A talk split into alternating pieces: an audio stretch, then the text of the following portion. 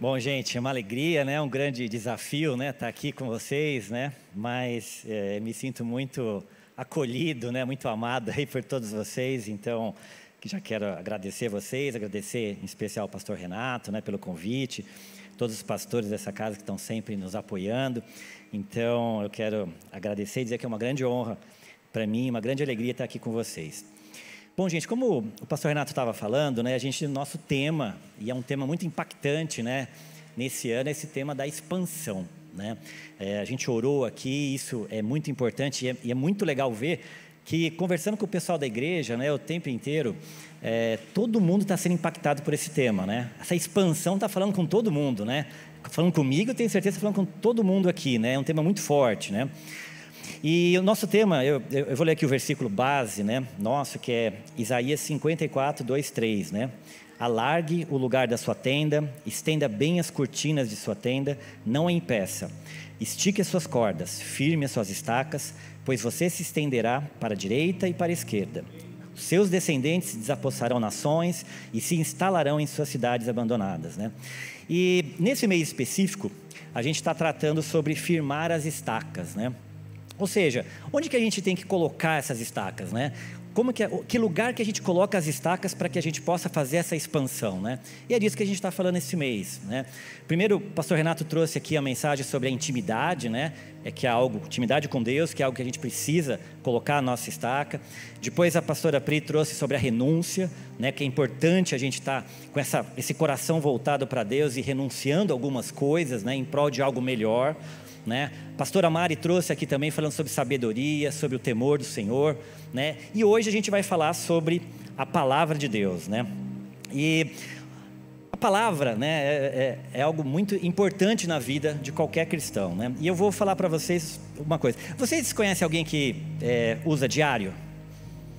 Sabe aquela pessoa que escreve todos os dias, né? É, é muito bonita até, é, uma, é, é algo que a gente poderia até estar tá desenvolvendo mais, né? Porque ali você escreve num diário, a pessoa escreve coisas que aconteceram com ela, escreve visões dela sobre acontecimentos, né? Ah, de um amigo, às vezes de um parente, escreve principalmente sobre os sentimentos dela, né? E às vezes é muito difícil falar os sentimentos, mas escrever é mais fácil. Então o diário é algo muito é, interessante, né? É, se você quiser conhecer uma pessoa, né? Se tem ali um diário de alguém, alguém deixou um diário aqui, e eu pego esse diário e começo a ler esse diário, gente, eu vou conhecer essa pessoa. Vocês concordam comigo? Eu posso nunca ter visto essa pessoa na minha frente, mas se eu pegar esse diário, eu vou começar a conhecer essa pessoa. E quando eu estava aqui meditando nesse tema, né, é, da palavra, é, Deus me deu uma visão, né? É, e na visão era o seguinte: eu via Jesus e lindo, lindo, né? E ele, de repente, ele pegava e começava a abrir o a, sabe, a, o peito dele, ele abria e aparecia o coração dele. E aí, mais um pouco, ele pegava e abria o coração dele. Dentro do coração, eu vi um livro. Né? E o livro é essa palavra, é a palavra de Deus, é a Bíblia. Né? É, e, e, a palavra é todo amor. Né? E aí, ele, Deus começou a ministrar salmos, é amor em poesia. Né?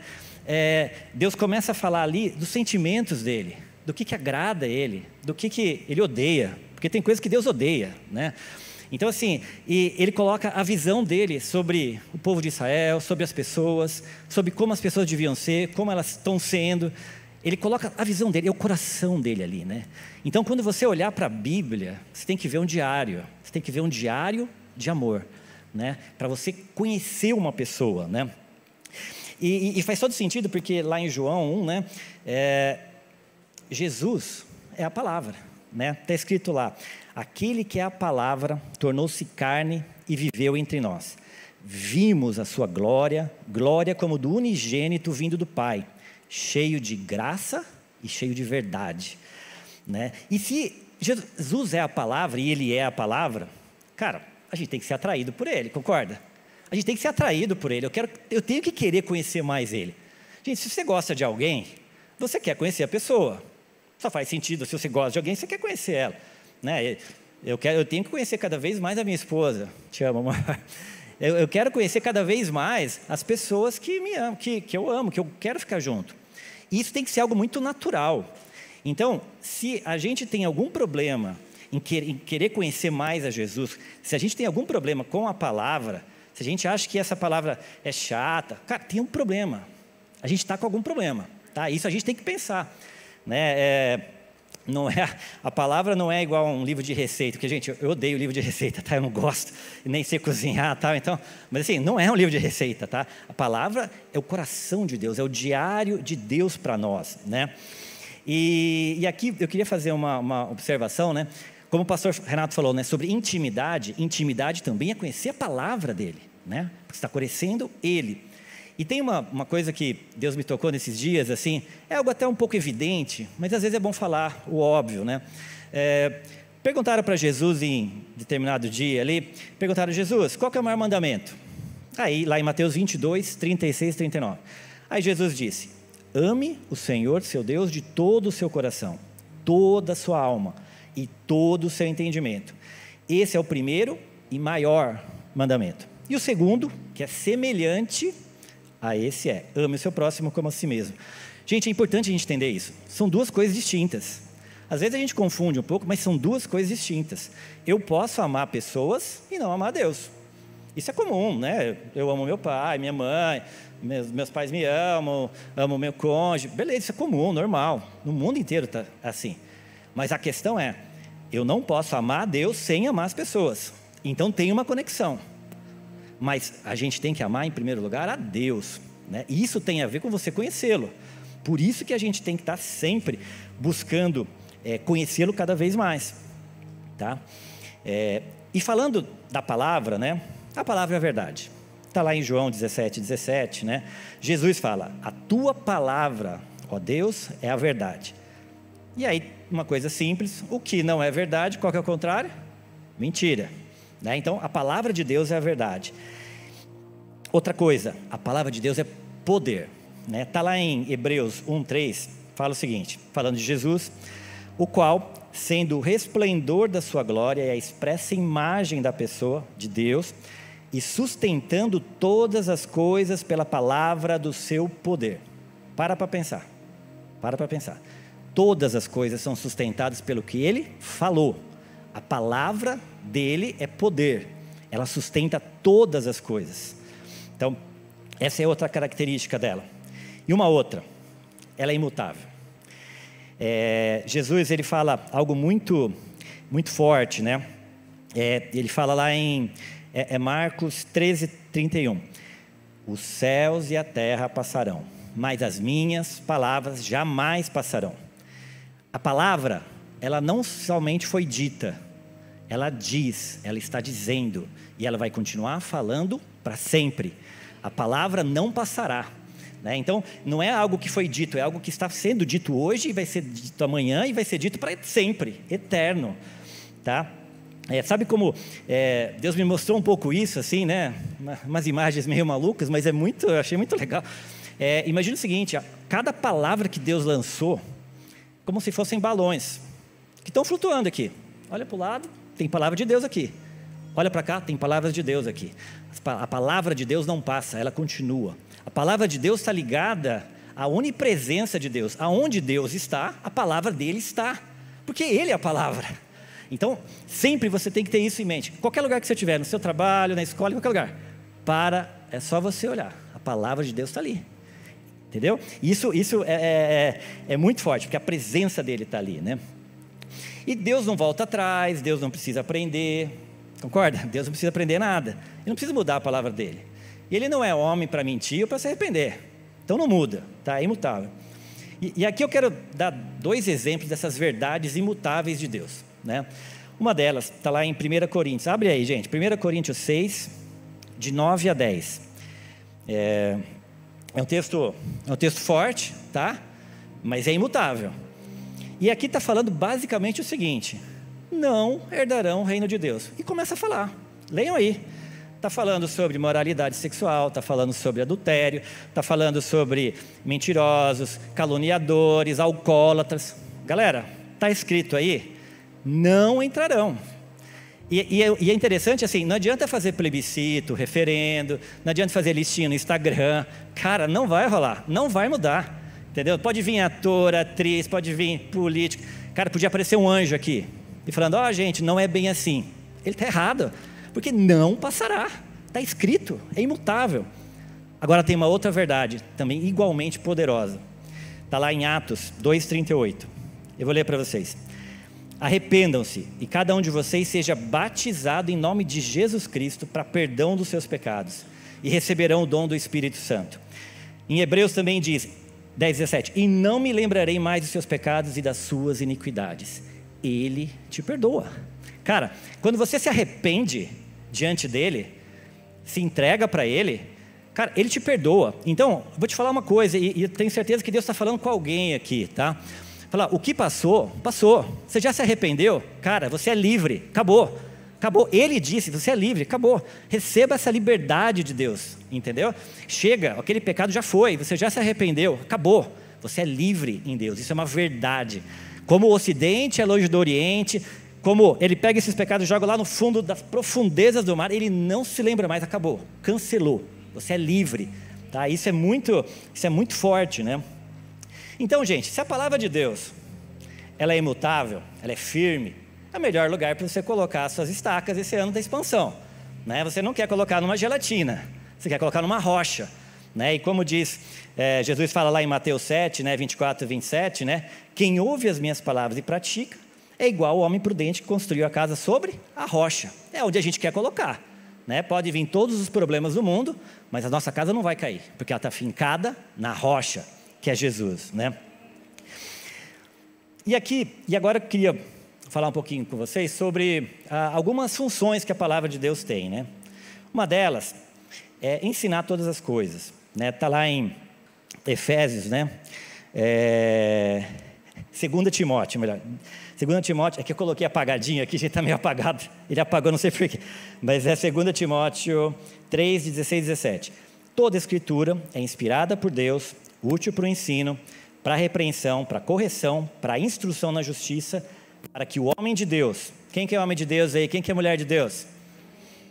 Seja apto, para que você seja apto e plenamente preparado para toda boa obra. Ela nos ensina. Né? E sobre expansão, é, Deus me tocou e eu também acho que isso é para alguém aqui ou para todos nós. Enfim, é algo que é um pouco fora da, do comum a gente falar sobre isso quando fala em expansão. Mas meu Deus me tocou muito sobre isso, que está lá em Efésios 6, 1, 3. Gente precisa honrar o pai e a mãe. Aí você fala, cara, qual, por quê? Qual que é o. O que, que tem a ver com expansão, né? Como está lá em Efésios 6, 1, 3, está escrito o seguinte: honra teu pai e tua mãe. Este é o primeiro mandamento com promessa. E qual que é a promessa? Para que te vá bem e tenhas vida longa sobre a terra. Então, olha isso, gente. Aqui está falando que a palavra, esse honrar pai e mãe, é um acelerador de expansão. Se, se você fizer isso, você vai, é, tudo vai bem com você, concorda? Estamos falando de prosperidade, estamos falando de expansão.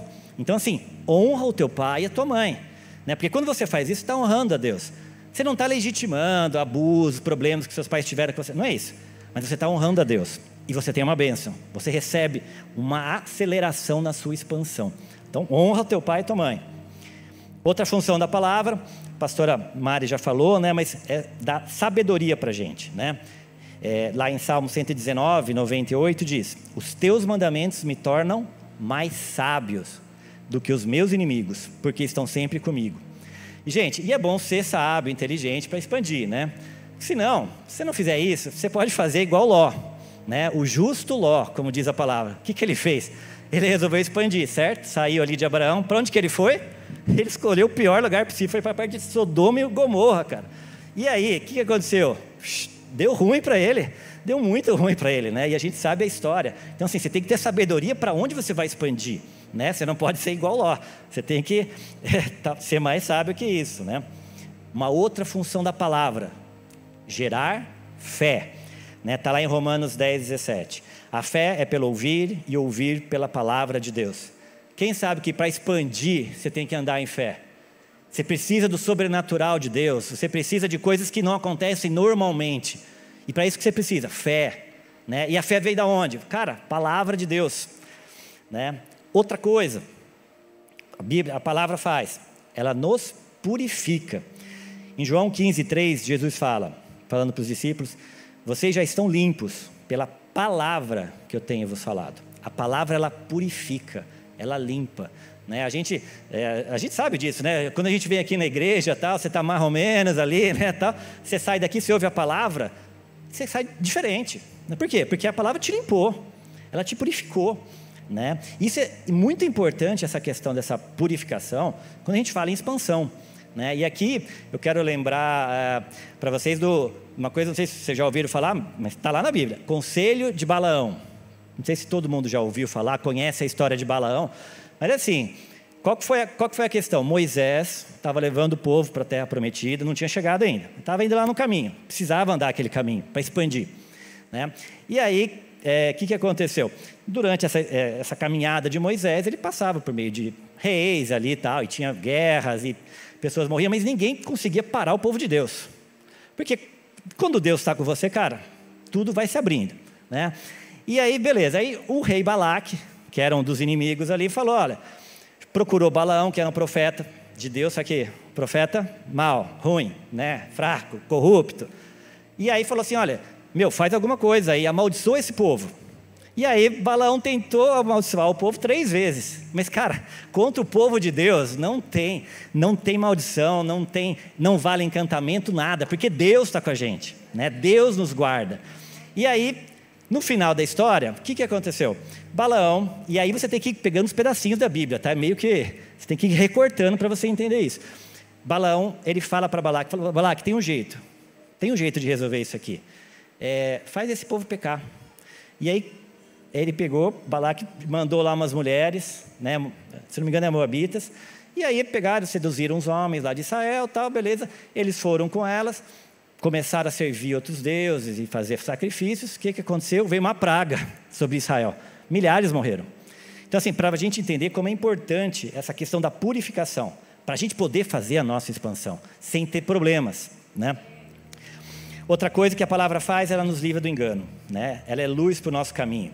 E engano é você fazer alguma coisa achando que está certo, mas está errado. Né? Então, e a gente tem que ficar muito atento nisso. Gente, hoje, Instagram, YouTube, em todos os lugares aí, existem muitos falsos mestres e profetas. Tá? Isso, tá, isso a Bíblia declara que vão haver. E já existem, e estão rodando, e estão aí. Então, assim, para você se livrar do engano, você tem que saber a palavra de Deus, você tem que conhecer a palavra de Deus, você não pode ser enganado, entendeu? Então, isso, isso é muito isso é muito importante. Tá? É, a outra coisa, a Bíblia é um coaching né? Ela sempre nos incentiva a melhorar, né? Tem um texto aqui em Efésios 4, 13 e 15, tem vários textos, né? Mas eu só vou ler esse aqui, que fala o seguinte, né? É, que a gente tem que chegar à medida da estatura perfeita do varão, perfeito que é Jesus, né? E aí fala: antes seguindo a verdade em amor, a verdade, a verdade é a palavra, a palavra é a verdade. Seguindo a verdade em amor, cresçamos em tudo, que é a cabeça Cristo, naquele que é a cabeça Cristo. Cresçamos em tudo. A Bíblia nos estica. Vamos melhorar, vamos para frente. O que está ruim, melhora. Vamos melhorar sempre, rumo ao que Jesus tem para nós. Né? E às vezes isso é desconfortável, mas vou te dar uma notícia. C.S. Lewis ele falava uma frase que é a seguinte: o cristianismo não é para quem quer ficar confortável, cara. Esquece. Cristianismo não é para ficar confortável. Cristianismo é para estar tá sempre te puxando né, para te melhorando. É igual, não tem o personal trainer que fica ali na academia, está fazendo lá exercício, não aguenta mais, o cara vai, continua, termina. A Bíblia está falando isso para você o tempo inteiro. Vamos embora, não para. Né? E como é que a gente se relaciona? E aqui eu estou indo para o final. Como é que a gente se relaciona com a palavra? Primeiro você tem que conhecer a palavra inteira, tá? Inclusive Apocalipse, tá, gente? Até já fica aí a lição de casa, para vocês, quem nunca leu Apocalipse, leia pelo menos o capítulo 1, 2 e o 3. Você vai ter uma revelação de Jesus muito forte ali, vai falar sobre coisas muito importantes. Leia Apocalipse, capítulos 1, 2 a 3. Muito legal isso.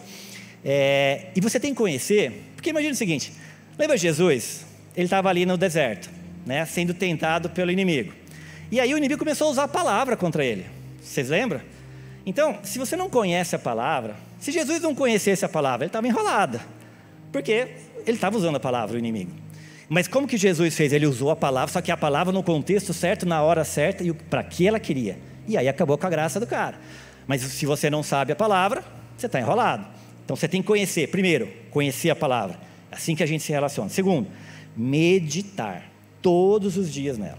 Em Josué 1,8 fala: Não deixe de falar as palavras desse livro da lei e de meditar nelas de dia e de noite, para que você cumpra fielmente tudo o que nele está escrito. Só então seus caminhos prosperarão, estamos falando de expansão, e você será bem sucedido. E meditar, gente, meditar é mastigar, é ruminar, é ficar pensando, é ir decorando versículos. É, essa palavra ela tem que ser comida. Né? Em Jeremias 15, 16, o profeta fala o seguinte: Quando as tuas palavras forem, foram encontradas, eu as comi. Elas são a minha alegria, o meu júbilo, porque eu pertenço a ti, Senhor, Deus dos exércitos. Ele comeu a palavra.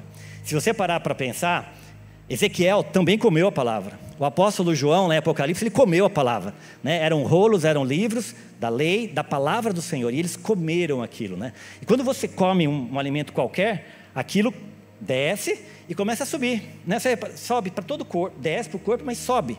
Sobe para o coração, sobe para o cérebro. A palavra de Deus desce você come, você rumina ela, você medita nela, ela entra em você e aí ela entra no seu coração, nas suas emoções e sobe para sua mente. E você renova a sua mente, sua cabeça. Você precisa ser renovado da mente. Né? Então você precisa comer, né? E como Jesus fala lá, né? Em Mateus 4,4: Nem só de pão viverá o homem, mas de toda palavra que procede da boca de Deus. Então você precisa comer essa palavra, né? E a última coisa que eu quero falar. É, a gente precisa declarar a palavra de Deus. Tá? É, todas as coisas, elas foram criadas pela palavra de Deus. Haja luz, houve luz. Ele declarou, Deus declarou a palavra. Né? Isso tem é, muito poder. Né? Quando Jesus voltar, lá em Apocalipse, fala que ele vai voltar e vai mudar, trazer paz para essa, essa terra, como? Com a palavra dele. Sai uma espada da boca dele. Essa espada é o que? É a palavra de Deus. É pela palavra, não é por metralhadora nem bomba. Pela palavra dele. Então a palavra dele é importante ser declarado.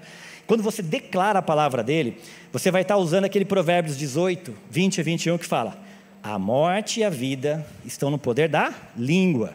O que bem a utiliza, come do seu fruto. Então, você, quando você declara a palavra de Deus, você pega a palavra, ela não está aqui? Você pega para você, mistura com essa fé e você declara. Quando você está fazendo isso, você está cooperando com Deus e criando coisas, transformando realidades.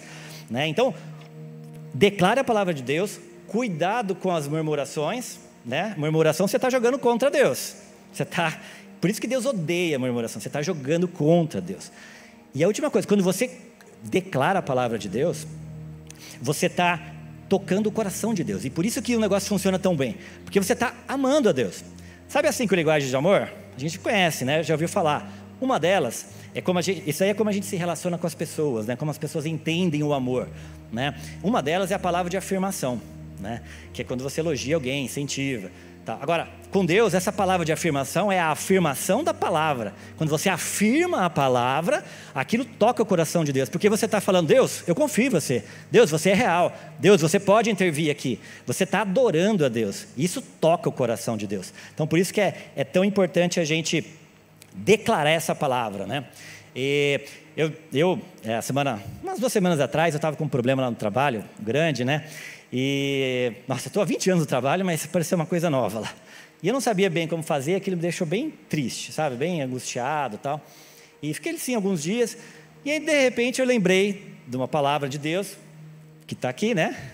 Estava lá, todas as coisas cooperam para o bem daqueles que amam a Deus. Aí eu peguei e falei, não, pera um pouco, está escrito, peguei aquela palavra e comecei a declarar. Só que é aquele esquema, né, gente? Você começa a declarar bem. Ah, todas as coisas, bem baixinho, né? todas as coisas começam. Mas daí depois você vai aumentando a voz, a voz. de repente eu estava gritando, né? Demorou uns dois dias, mas eu estava gritando, todas as coisas cooperam. Aí passou uma semana, resolvi o problema, de um jeito muito melhor do que eu imaginava, e fiquei contente de ter tido aquilo, porque eu aprendi alguma coisa nova. Então, assim, a gente tem que estar tá sempre lidando com essas palavras. Para você expandir, você tem que lançar as palavras de Deus, as promessas de Deus sobre os seus problemas. Né? Então, isso é essencial para a gente. Então, gente, ó, conhecer a palavra, meditar na palavra e declarar a palavra.